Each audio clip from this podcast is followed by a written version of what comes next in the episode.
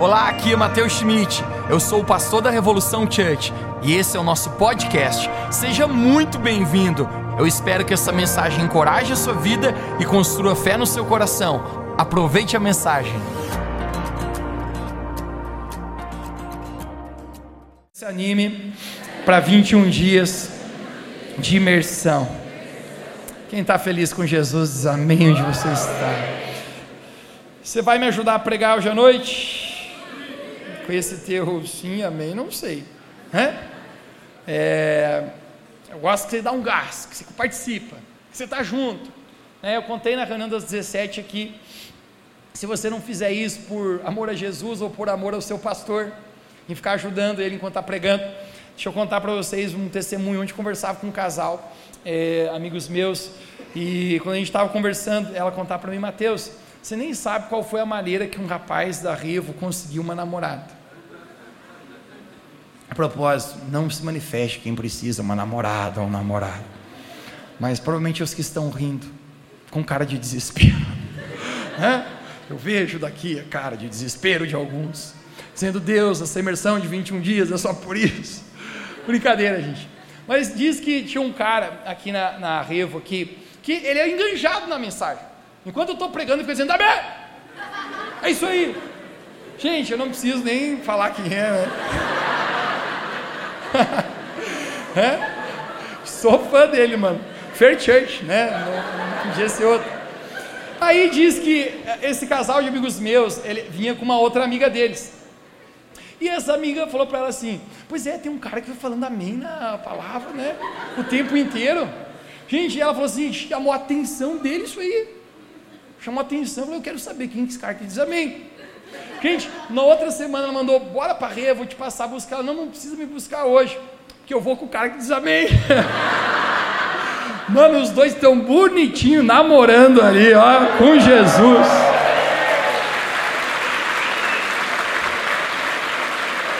O apelido desse aqui era Fair Church, e o apelido dela agora é Die Church.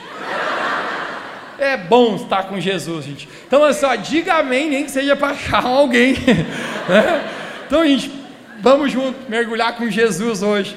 Vai ser especial. Amém? Amém. Ah, não sei se se empolgou por mim ou por causa disso. Vamos juntos, pessoal. É, me dá de presente da atenção. Hoje eu acordei, glória a Deus. Mas quando eu acordei, um verso da Bíblia pulou no meu coração. Eu não sei falar para vocês se foi durante quando eu estava dormindo, se foi em sonho, eu não sei como que Jesus fez isso comigo, cara. Eu confesso até que era um texto que fazia muito tempo que eu não lia na Bíblia.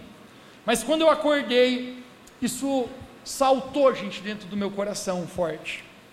E eu tinha uma palavra preparada para compartilhar contigo hoje, mas eu tive que mudar toda ela, porque eu sabia que era isso que Jesus queria falar conosco hoje. E a minha oração, gente, aqui, que o Espírito Santo hoje possa nos despertar naquilo que Ele quer fazer em nós. Eu quero ler para você Lucas capítulo 18, verso 8. Este texto borbulhou no meu coração nessa manhã, foi precioso, foi poderoso. Eu quero me deter e dar atenção à parte B do verso. Lucas 18, verso 8. Diz assim: Digo-vos que depressa lhes fará justiça. Agora, eu quero me deter aqui. Quando, porém, vier o filho do homem, porventura, achará fé na terra? Quero ler mais uma vez. Quando, porém, vier o filho do homem, porventura, achará fé na terra? O tema da minha mensagem hoje é a preparação. A preparação. Vamos orar, feche seus olhos. Deus Pai, eu oro que através do Teu Espírito Santo, o Senhor possa ministrar o nosso coração hoje.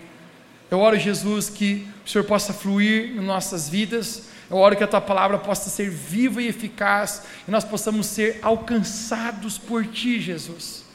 Pai, nós te amamos e nós queremos realmente ter um encontro poderoso contigo hoje. Então, abre nossos ouvidos espirituais e nossos olhos espirituais para ti.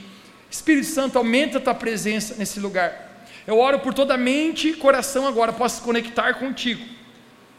Nós repreendemos tudo que é do inimigo para tirar o foco, para tirar a concentração, e nós apenas declaramos que tu tens toda liberdade para agir aqui. Essa é a minha oração em nome de Jesus. Você pode dizer comigo amém? amém. Conecte comigo. O ponto central da nossa fé é Jesus Cristo. Tudo que nós fazemos aqui, gente, tem a ver com esse nome. Essa é a pessoa mais importante da nossa vida, se chama Jesus Cristo. Nós aqui, Evo Church, nós somos uma igreja cristocêntrica. O que, que significa? Que Jesus Cristo sempre está no centro. Nós não nos movemos nem um passo para a direita, nem um passo para a esquerda, nem um passo para a frente, a não ser que seja que Jesus esteja no centro disso. Amém. Quando pensamos a respeito disso, gente, todos nós temos a nossa fé em Cristo. Jesus veio a esse mundo. A palavra de Deus fala que Deus Pai tanto nos amou que Ele enviou Jesus a este mundo. Quando Jesus vem a esse mundo, Ele vem fazer a sua obra redentora. Jesus Ele toma o nosso lugar na cruz, Ele leva os nossos pecados, Ele morre em nosso lugar, porque era eu e você que deveríamos estar lá, mas é Jesus quem morre. Mesmo Jesus não tendo pecados, mesmo Jesus sendo perfeito, por amor a nós, Ele estende os seus braços, cruz, e Ele morre em nosso lugar. Mas a palavra de Deus fala, isso é a nossa fé, que ao terceiro dia, nós cantamos isso hoje, a morte não conseguiu segurá-lo, a tumba foi aberta, Jesus, ele ressuscitou ao terceiro dia, e hoje ele está vivo.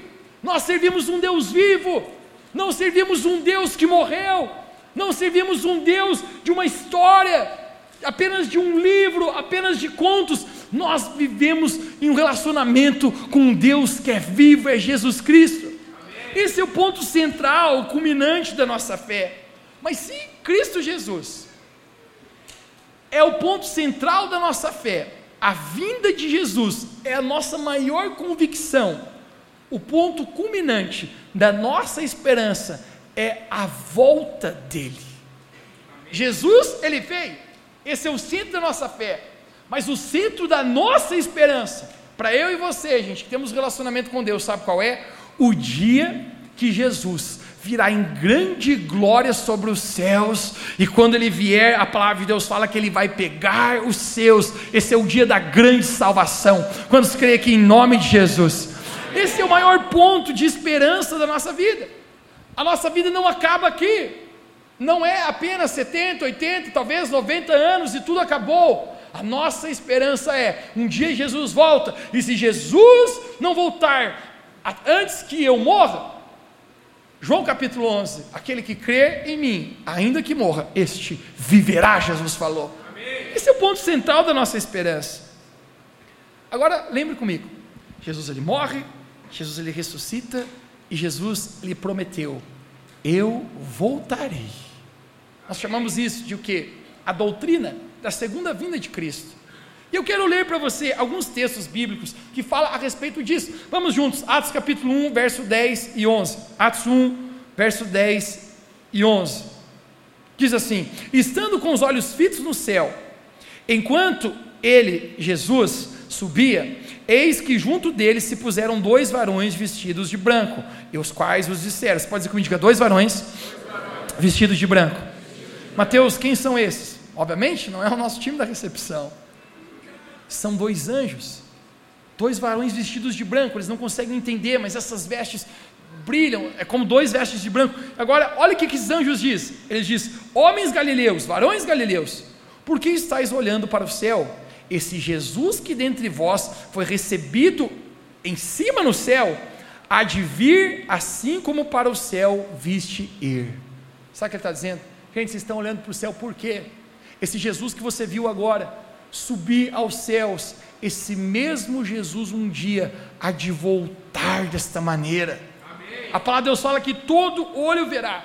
O próprio Jesus, numa das suas cartas à igreja das Ásias, das igrejas da Ásia, em Apocalipse, ele declara, vamos ver juntos, Apocalipse 3:11. Jesus ele diz: Eis que eu venho sem demora. Guarda o que tu tens, para que ninguém tome a tua coroa. Jesus está dizendo, gente, eis que eu venho, sem demora. Guarda o que tu tens, guarda a sua fé, guarda o seu amor, guarda o seu relacionamento com Deus, para que ninguém roube a sua coroa, ou seja, a tua recompensa, a tua salvação. Mas Jesus ele diz: Eu venho sem demora. Diga bem alto comigo eu venho sem demora. Venho sem demora. Pedro, Pedro era um dos três discípulos mais íntimos de Jesus. Enquanto Jesus estava aqui na terra, Jesus tinha três caras mais chegados: Pedro, Tiago e João. E Pedro, gente, foi o cara que Jesus usou para dar o start, para começar a igreja. Pensa um cara que ouviu muita coisa, viu muita coisa do próprio Jesus. Olha o que esse Pedro fala. 1 Pedro capítulo 4, verso 7. Pedro diz: "E já está próximo o fim de todas as coisas. Portanto, sede sóbrios e vigiai em oração." Ele está dizendo, gente, está próximo o fim de todas as coisas. O que é esse, o que é esse fim? o dia da volta de Jesus. Apenas no Novo Testamento existe mais de 2.500 menções tratando a respeito da volta de Jesus. Eu poderia ficar a noite inteira aqui falando para você a respeito disso, de passagens que diz sobre a volta de Cristo e como isso está próximo e como isso vai acontecer e a pergunta é: onde nós entramos nisso?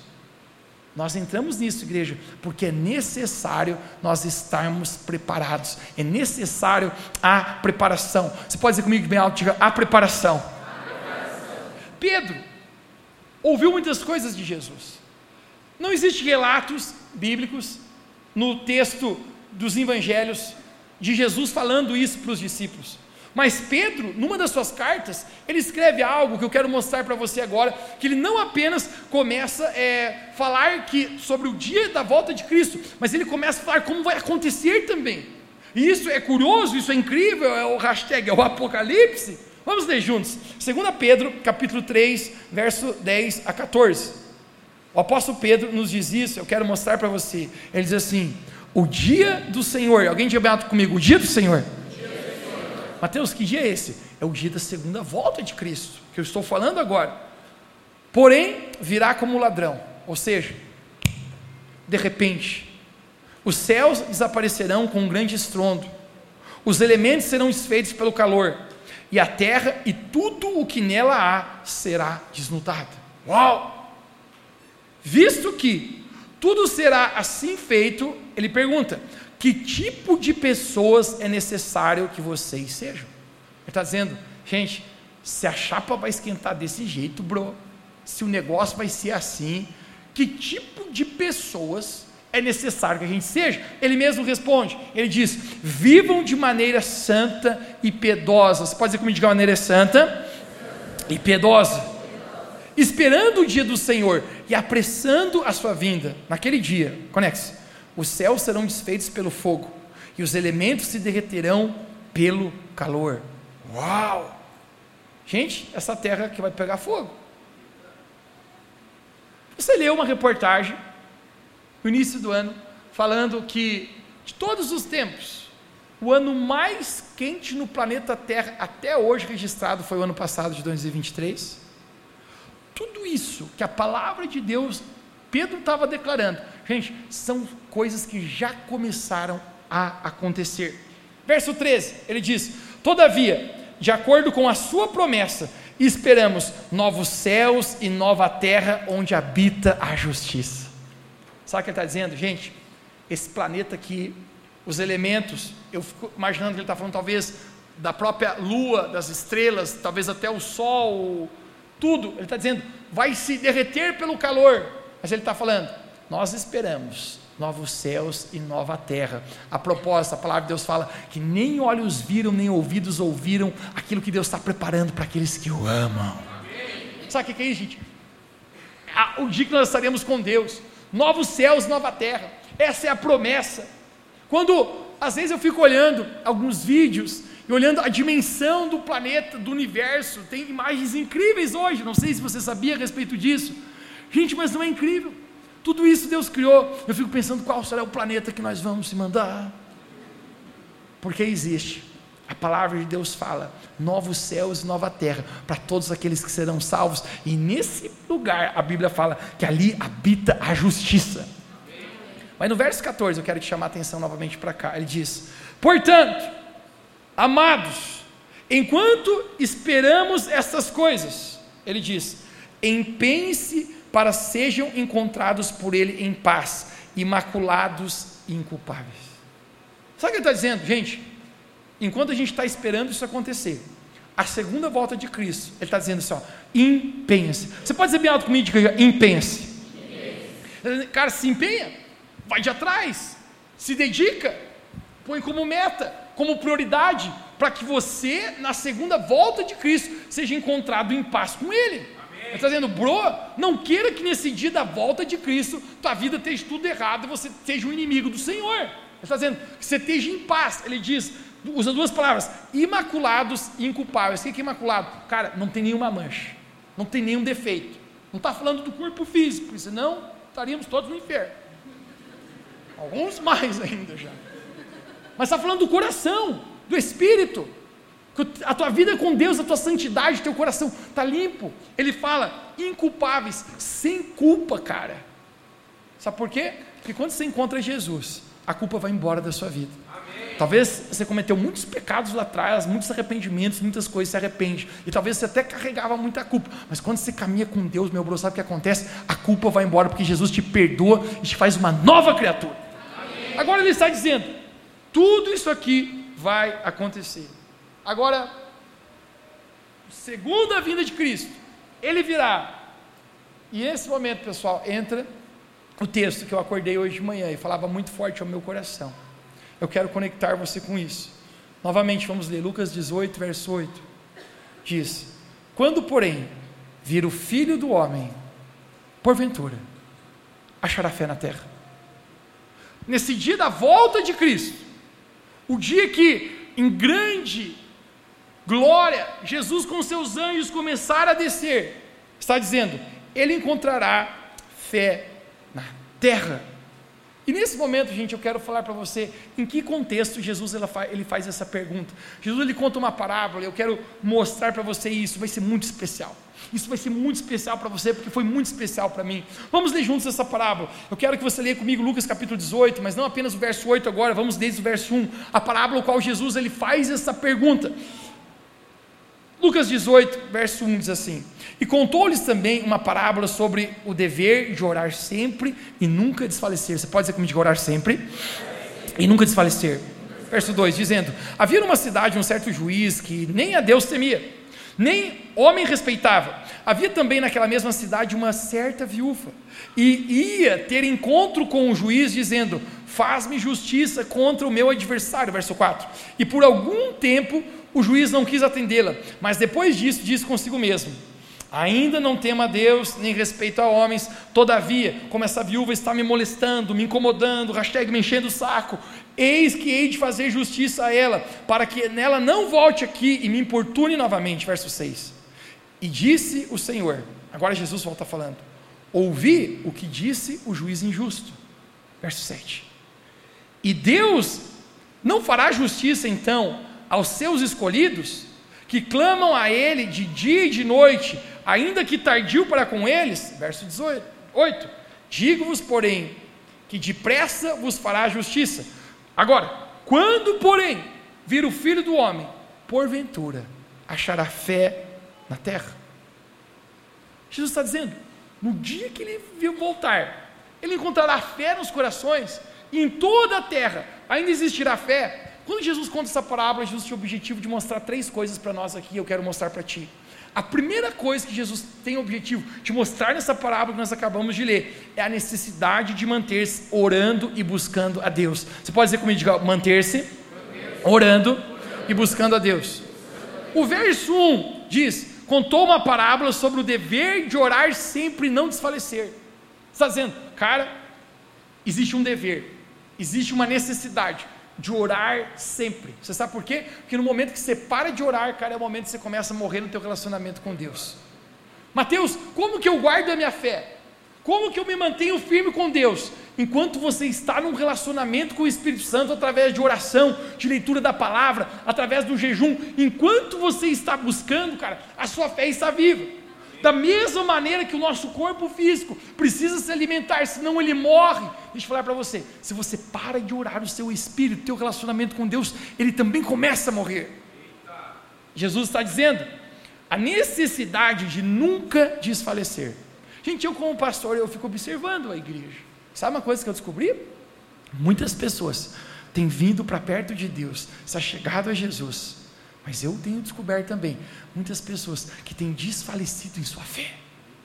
Muitas pessoas que estavam com Jesus, estavam na casa de Deus, e por talvez não orar, não buscar a Deus, foi diminuindo a fé, diminuindo o amor, diminuindo o coração para com Deus, e hoje nem estão mais longe de Deus, sem temor, sem consciência. Você lembra de Isaías domingo passado? Nem sabia que estava todo errado, apenas ele, quando viu a Deus, teve essa consciência. Tem pessoas, a gente começa a desfalecer na sua fé. Jesus está dizendo: quando você está orando, existe uma necessidade de se manter nesse lugar e não desfalecer. A segunda coisa, o qual Jesus tem um objetivo nessa palavra, nessa parábola, é afirmar que por mais que possa parecer, gente, que a volta de Jesus é, é, está demorando, seja tardia, ela acontecerá.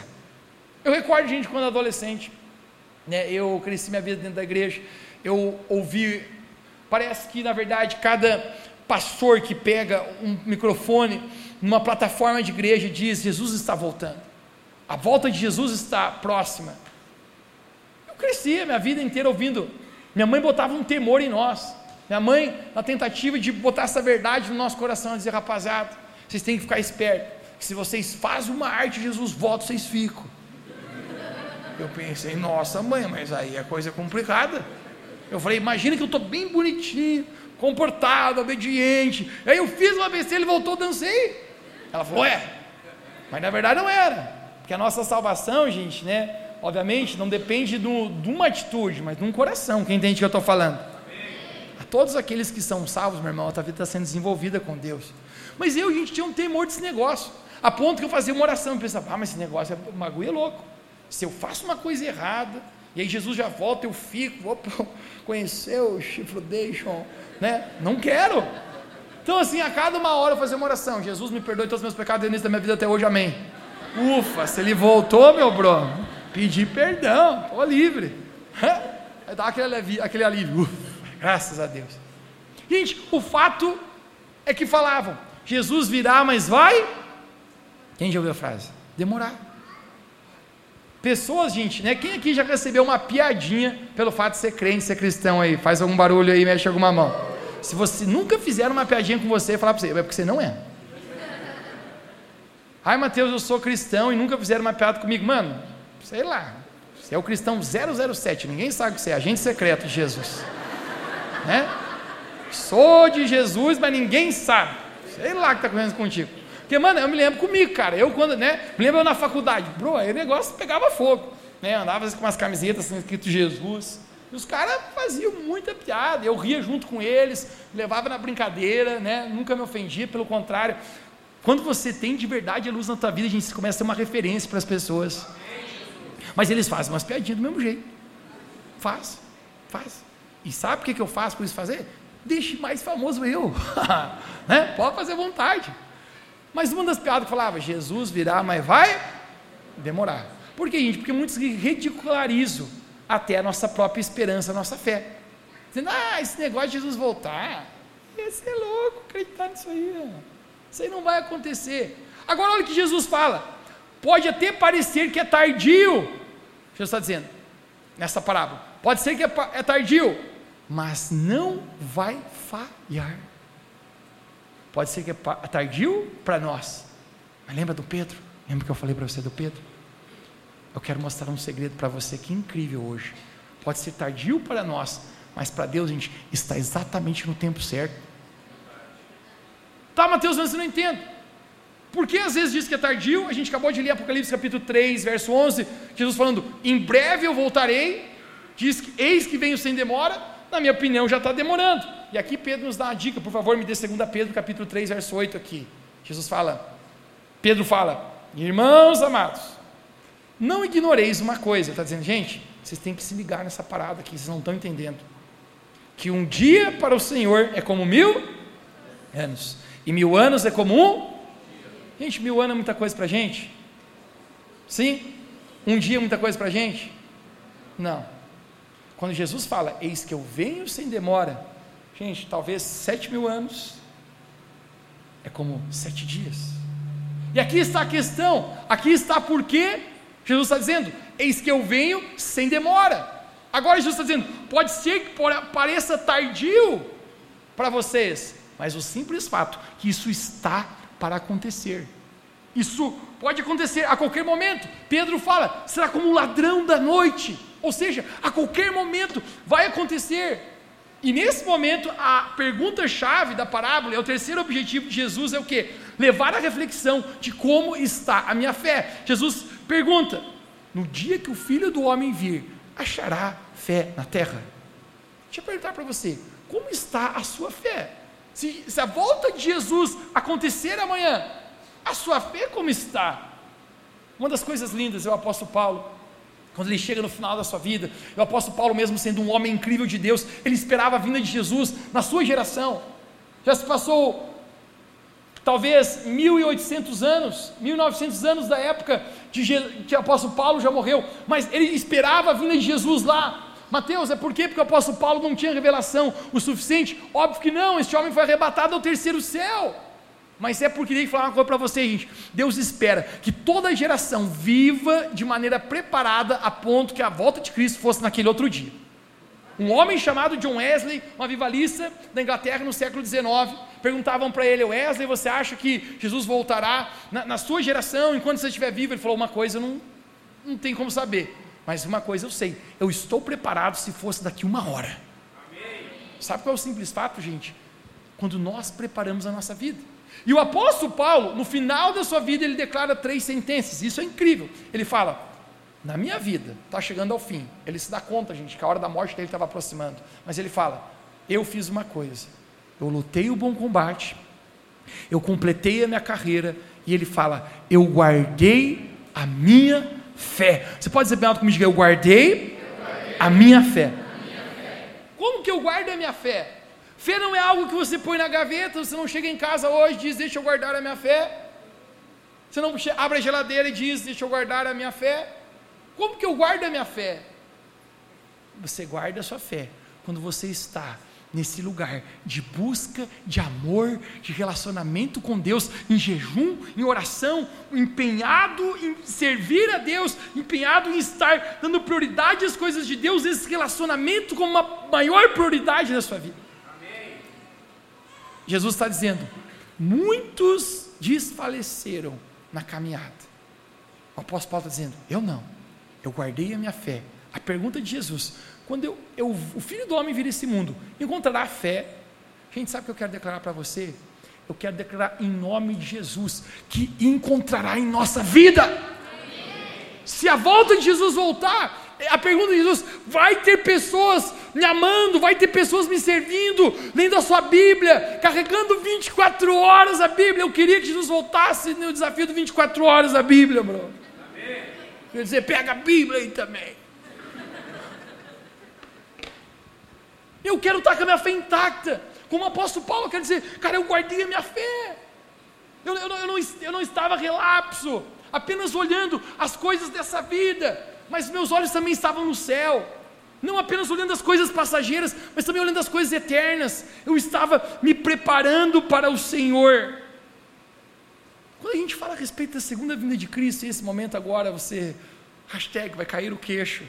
Mateus capítulo 24 fala a respeito dos sinais que Jesus fala para os seus discípulos que antecederiam a sua segunda vinda. Os discípulos estão ouvindo tudo isso sobre a segunda vinda de Cristo, dizendo, uau, vai acontecer tudo isso mesmo? E aí um faz a pergunta, como que a gente vai saber que isso aí está para acontecer? Jesus falou, pega a caneta Bic e escreve aí, Bruno. Eu vou dar alguns sinais para você do que, que vai acontecer. E Jesus começa a falar em Mateus capítulo 24. Mateus capítulo 24 é conhecido como o livro do Apocalipse, o capítulo do Apocalipse dentro dos evangelhos. Jesus fala: quando começar a aparecer falsos cristos, falsos profetas, se prepare, a minha segunda vinda está próxima. Gente, você consegue imaginar o tanto de engano, o tanto de pessoas que se dizem ser o Salvador, que se dizem ser o caminho, que se dizem ser a verdade? Quantas religiões existem espalhadas nesse mundo? Enquanto a única verdade que existe, Jesus ele declarou: Eu sou o caminho, a verdade e a vida. Ninguém vai a Deus Pai senão por mim. Amém. Apenas a palavra de Deus, o que nos guia a Deus. Jesus, esta vida. Não existe como encontrar a Deus sem ser por meio de Jesus, que é o Filho de Deus. Parece bonito a frase? O que importa é buscar Deus, né? O que importa é ter uma fé. Parece politicamente correto? Todos os caminhos levam a Deus. Não levam! Jesus está dizendo: Eu sou o caminho. Não tem mais de um caminho, é apenas Jesus. Deixa eu falar para você: o que não prega Jesus como Filho de Deus, como a porta até Deus, não é a verdade de Deus para o homem. Jesus é a verdade, a salvação para nós. Mas Jesus havia declarado que haveria falsos cristos, falsos profetas. Você quer que ver algo incrível? Jesus fala: quando começar a acontecer guerras e rumores de guerra, gente, se prepare, esse é um dos sinais da segunda vinda de Cristo. Alguém tem ouvido sobre guerras e rumores de guerra? Gente, eu, talvez você não tenha consciência da iminência que a gente está vivendo no mundo. A gente no Brasil, cara, vive, eu diria quase como uma bolha global a respeito de guerra. Mas a gente está a ponto de viver uma terceira guerra mundial no planeta, bro. É, essa guerra que está acontecendo em Israel e Hamas, cara, isso é uma, é uma guerra que é um grande sinal mostrando a segunda vinda de Cristo.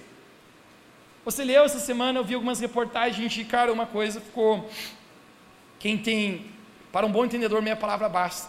OTAN, que é o tratado da, da Organização Norte de alguns países do Ocidente, deslocou 90 mil soldados para uma posição de guerra. Meu irmão, você sabe o que, que custa para deslocar 90 mil soldados?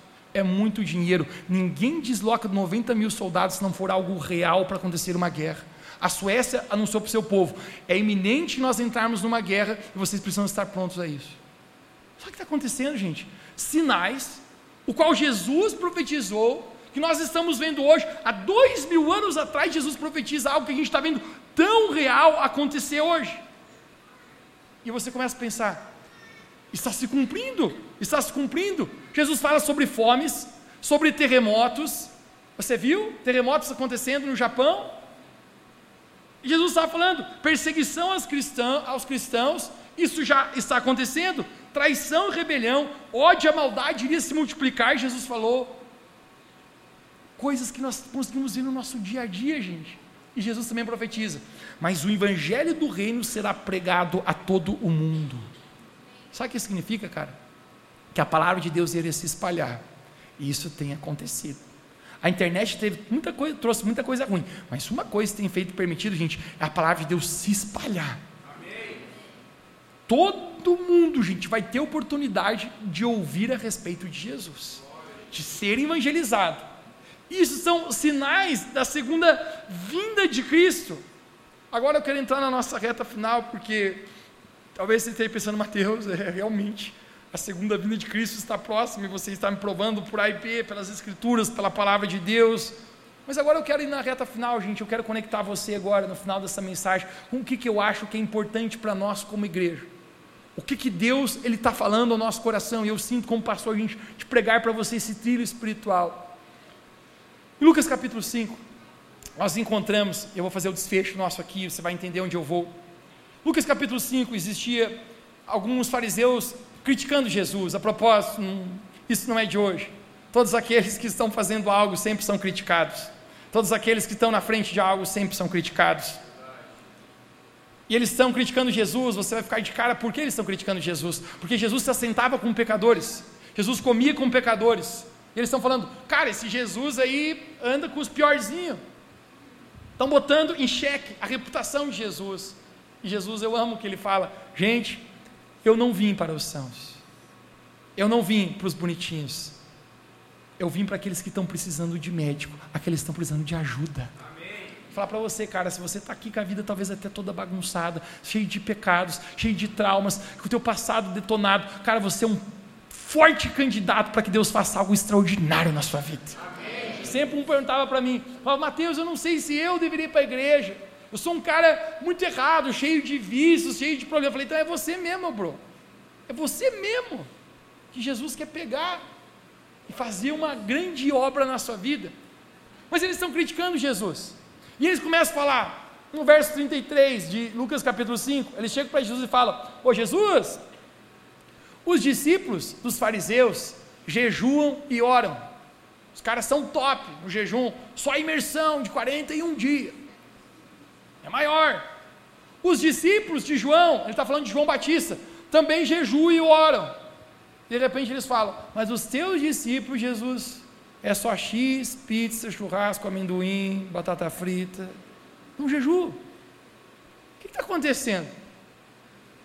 É quase como se, né, quem tem filhos aqui, chegasse desse um elogio. Ó, oh, os filhos do Deltrano são top. Os filhos do Ciclano são bem gente, mas daqueles são um capeta. Mano, se ofende ou não ofende? Você vai dizer, lava tua boca, infeliz, né? Meus filhos são bons também. Mas sabe o que Jesus fala, gente? Pior que Jesus concorda com eles. Deus fala, pois é, não jejum mesmo. Mas eu quero mostrar para você agora o que Jesus vai falar.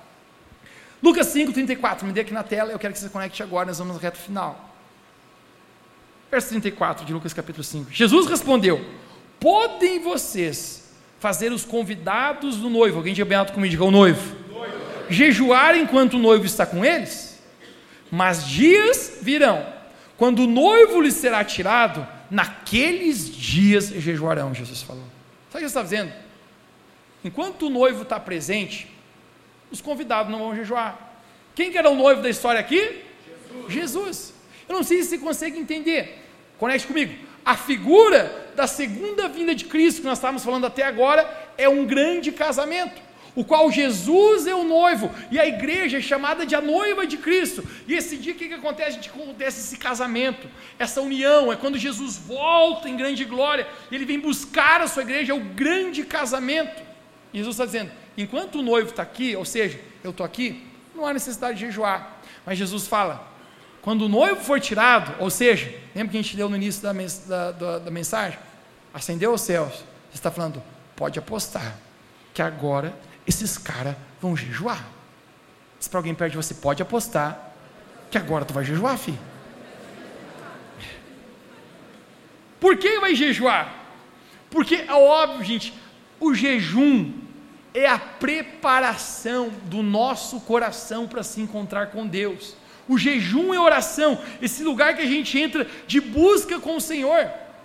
Agora, quando eu olho para cá, eu consigo, eu li aqui, eu não consegui entender. Eu falava, tá, o que Jesus está tentando falar? Ele está falando a respeito de jejum, de repente ele fala do noivo, e de repente ele começa a contar uma parábola. Eu quero ler para você a parábola. Lucas 5, verso 36, Jesus fala assim: Então lhes contou outra parábola: Ninguém tira remendo de roupa nova e costura em roupa velha, e se o fizer, estragará a roupa nova, também como remendo da velha, não se ajustará a nova. E ninguém põe vinho novo em odres velhos. Se o fizer, o vinho novo arrebentará os odres, se derramará e os odres se estragarão. Pelo contrário, vinho novo deve ser posto em odres novos. Mateus, como é o nome dessa parábola? Parecia ser parábola salada de frutas. Porque não tem nada a ver uma coisa com a outra. Primeiro está falando de jejum, depois fala de noivo, depois fala de roupa e depois de vinho. Mano, eu quero explicar para você. Primeiro fala a respeito de jejum, porque, cara, quando você entra no lugar de jejum e oração, eu, eu ainda estou aprofundando sobre isso, cara, mas de alguma maneira, a busca da igreja em jejum e oração tem a ver. Você lembra que eu li para você em 2 Pedro? Esperem o Senhor e apressem a sua vinda. Quem, quem, quem lembrou isso? Quando nós, como igreja, na face da terra, a igreja de Jesus, está orando e jejuando, é como se a gente estivesse apressando a vinda de Cristo. É como se a gente estivesse preparando o nosso ser para o quê? Aí Jesus começa a falar de noivo, é o casamento.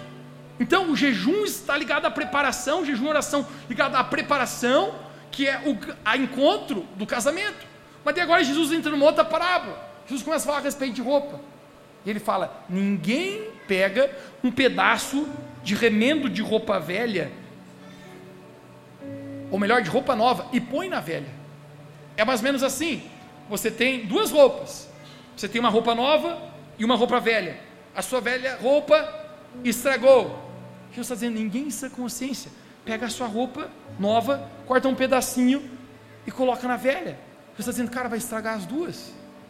O tecido novo não se adapta à velha e a nova também se perdeu. Mateus, o que Jesus está tentando falar com isso? Querido, o Evangelho de Jesus é uma suposição, é um oferecimento de uma nova roupa para a tua vida. Sempre que a Bíblia fala de vestes e roupa, está falando a respeito da condição do homem diante de Deus. Você lembra desde a época de Adão? Quando Adão e Eva pecam no jardim, eles, eles estão nus. E Deus precisa fazer roupa para ele, por quê? Estão nus por causa do pecado. Onde vamos aqui? Conecta comigo. Quando Jesus fala, não se coloca um remendo de roupa nova em roupa velha, Jesus está dizendo, cara, se eu estou oferecendo uma roupa nova para você, você precisa jogar fora a velha. Antes a tua velha roupa, sabe qual era? Era roupa de pecado, você vivia para esse mundo, você não perdoava, você era amargurado, você tinha comportamentos errados, você vivia não para a glória de Deus, você vivia para si mesmo, cheio de vícios, de coisas que desagradavam a Deus, posicionamentos errados. Mas agora você encontra Jesus. E agora tem uma nova roupa sendo oferecida para você. Não tente cortar um pedacinho da roupa e colocar na velha. Porque o novo de Deus, a gente requer uma nova estrutura. Não dá para você pegar, ah, eu só quero pegar, o Senhor é meu pastor e nada me faltará, e por aqui. Cara, você precisa abraçar a novidade de vida, a roupa nova que Jesus tem para ti, os novos posicionamentos, as novas atitudes, santidade, os novos padrões, não segundo esse mundo, mas segundo a palavra de Deus. Não pegue um pedacinho apenas.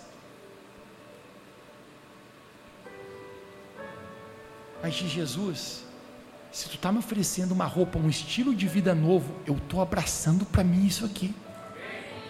Aí ele fala sobre o vinho. Ele fala: não se coloca vinho novo em odres velhos. Por quê? Quando colocava o vinho no odre, gente, tinha um processo de fermentação. E quando o vinho começava a fermentar, naquele momento, se o odre não era novo, ele estourava. Jesus fala: perde tanto o vinho quanto o odre. E Jesus fala: mas coloca vinho novo em odres novos. Adivinha quem é o odre aqui? O vinho novo, cara, é o que Deus está para derramar sobre a nossa vida. Mas Jesus fala: não tem como colocar vinho novo se o odre ainda for velho. Sabe qual é a proposição aqui, cara? Como que renova o odre? Como troca as vestes? Jesus começa falando primeiro sobre o quê? Jejum e oração. Sabe o que eu quero supor para a gente, igreja, hoje? Essa imersão de 21 dias na nossa vida é um novo odre, novas vestes que Deus vai trazer sobre as nossas vidas o novo que Deus está para derramar sobre a sua vida, gente, ele só vem se você se renovar. O ano mais extraordinário da sua vida que eu estou profetizando aqui, só vem se no seu coração você dizer: Deus, eu despojo do velho, eu lanço aquela velha roupa, as velhas atitudes, as velhas grosserias, o meu jeito orgulhoso de ser, e eu abraço agora aquilo que o Senhor tem para mim. Quando nós buscamos, gente, Deus de todo o nosso coração, nós o encontramos. A minha mensagem não tem um fim hoje, porque eu quero deixar essa porta aberta aqui. Revo Church, nesses 21 dias, nosso odre será novo. As nossas vestes, nós não vamos tentar renovar, remendar, nós vamos ter novas vestes vestidas em nossa vida. Essa volta de Jesus que está se aproximando, que a gente possa estar preparado. Achará o Filho do Homem fé na terra. Gente, eu quero profetizar: nós seremos uma igreja cheia de Jesus. Amém. Quando o Filho do Homem, em grande glória, aparecer nas suas nuvens, a palavra de Deus fala que todo olho verá. Gente, que o nosso coração nós possamos estar como igreja dizendo: o meu coração foi encontrado com fé. Como o apóstolo Paulo diz, eu guardei a minha fé, eu não desfaleci na minha caminhada. Como vocês foram capazes de fazer isso? Vocês nem sabem, aquele pastor doido chamava nós para 21 dias de oração e jejum. E a nossa fé se manteve intacta. No meio das adversidades, das provações, desse mundo pecaminoso. Cara, o mundo não está cada vez mais escuro. A tentação, cara, é muito forte. A Bíblia fala que o diabo, ele anda como um leão, procurando alguém para devorar. E sabe qual é a notícia? Que você está na mira. Ele está olhando, estou doido para roubar esse cara do relacionamento com Deus. Estou doido para devorar esse cara. Mano, tem uma maneira de você nunca ser devorado pelo cão. É você se manter num lugar de intimidade com Jesus. É você se manter nesse lugar de busca. Revo Church, os próximos 21 dias, nós vamos mergulhar com o Senhor. Eu quero eu sinto no meu espírito, cara, que nós vamos batalhar conosco mesmo, porque para alguns aqui é um desafio, é um desafio, mas o que muda a tua vida não é o que é confortável, é o que te tira da zona de conforto. Sabe, eu quero chamar você, cara, a ter uma experiência poderosa com Deus. Eu quero ver você fluindo no Senhor. Eu, muito mais do que apenas você. Ai, Mateus, ah, é, é, é conquistar os meus sonhos para 2024. Eu creio, gente. Deus é um Deus abençoador. Abençoador, cara. Pensa que Deus é abençoador, meu irmão. Vou falar para você, mano. Essa terra, cara, é o de menos. Quando o filho do homem vier em grande glória achará fé na terra. Sabe qual é a maior treta? Eu encerro minha mensagem falando sobre isso. Mateus capítulo 7. Jesus está contando um cenário do último dia. Uma galera, bro, uma galera batendo na porta do céu, dizendo: Jesus, deixa eu entrar. Jesus falando: Ó, oh, galera, eu até queria, mas eu não conheço ninguém aqui. E sabe o que os caras diziam? Como não, Jesus? Você não lembra que em teu nome a gente curava enfermo, a gente expulsava demônio, a gente fazia muitas obras, a gente era do time de voluntário, a gente pregava, a gente era do louvor. O tanto coisa a gente fez. Deus falou, galera, desculpe, apartai-vos de mim porque eu não conheço vocês. Sabe qual é o maior perigo aqui, cara? Não é o camarada que foi tragado da fé que ele está longe de Deus, que a fé dele o cara sabe, não, eu estou longe de Deus, eu não tenho mais fé. Porque você sabe que está longe. Mas sabe qual é o perigo? Você achar que está dentro não está, bro. Isso aqui é um temor, cara, na minha vida. Quando a gente entra num lugar de jejum e oração, isso fala a respeito de relacionamento. Você lembra que Jesus falou: Apartai de mim porque eu não vos? Só tem uma coisa que faz Deus te conhecer não é você vir à igreja, por mais que isso é bom. É você ter uma intimidade com Jesus. Cara, é você dizer, mano, eu estava naquela imersão de 21 dias lá, eu ajoelhava naquela revorravos, eu orava e Jesus falava comigo e eu falava com ele. Eu pegava a minha Bíblia e Jesus deixou essa palavra para mim, eu amo essa palavra e ele fala comigo e eu falo com ele. Eu conheço esse Jesus, eu bato na porta do céu um dia, Jesus deixa eu entrar, Jesus, claro! Você é meu amigo? Amém. Claro! Existe fé no seu coração. Eu quero profetizar, Revo Church. Se a volta de Cristo está próxima, nós sejamos uma igreja que quando o Filho do Homem vier, nós sejamos encontrados queimando em fé no nosso coração, guardando a palavra do Senhor. Quantos creem aqui nessa preparação que Deus está nos chamando? Diga amém onde você está. Fique de pé para a gente orar.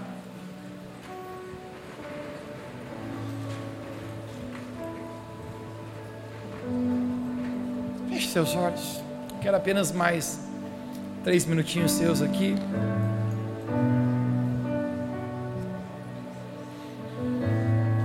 Onde você está, eu gostaria que você começasse a falar com Jesus aí.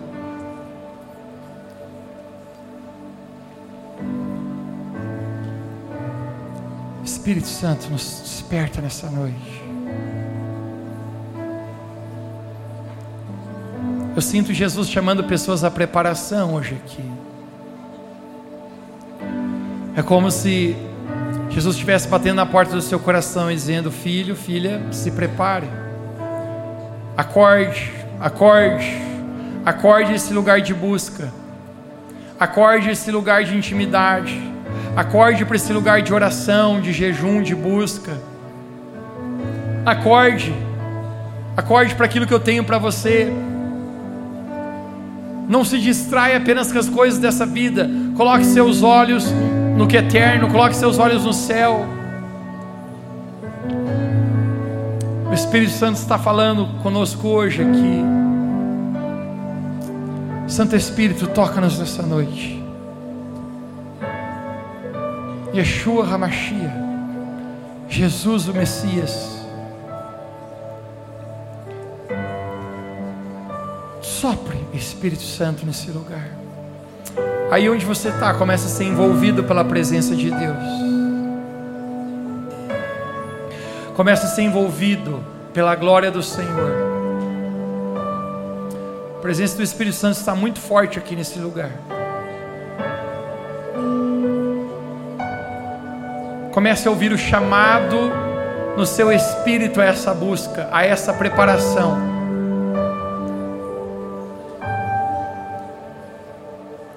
Ele está chamando você para trocar as vestes, tirar as vestes sujas, a velha roupa e colocar a nova roupa que Jesus está oferecendo. Vestes santas, vestes puras, novos padrões novos posicionamentos, novas prioridades. Vem, Santo Espírito.